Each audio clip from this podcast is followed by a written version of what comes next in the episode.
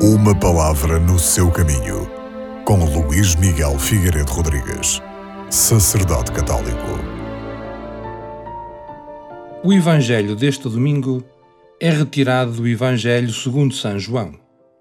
E aí podemos ouvir Jesus Cristo a dizer: Assim como o Pai me enviou, também eu vos envio a vós. Recebei o Espírito Santo. Com a Páscoa, iniciou-se a nova criação.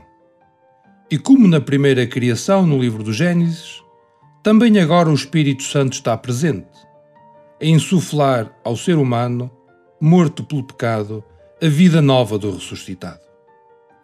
Jorrando do corpo glorificado de Cristo, em que se mantêm as cicatrizes da paixão, o sopro purificador e recriador do mesmo Deus comunica-se aos apóstolos e por eles à Igreja apodera-se deles, a fim de que possam proclamar a obra nova da criação, e assim a humanidade, reconciliada com Deus, conserva sempre a paz, alcançada em Jesus Cristo.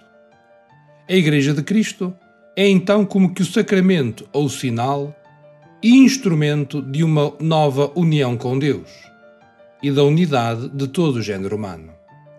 Ser sacramento da união íntima do homem com Deus, Eis a primeira finalidade da Igreja. E porque a comunhão dos seres humanos entre si radica na união com Deus, a Igreja é também o sacramento da unidade do género humano. Nela, esta unidade já começou, pois reúne todas as pessoas, de todas as nações, raças, povos e línguas.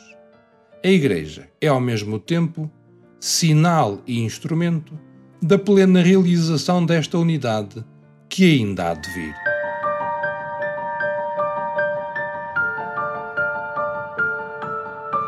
Uma palavra no seu caminho.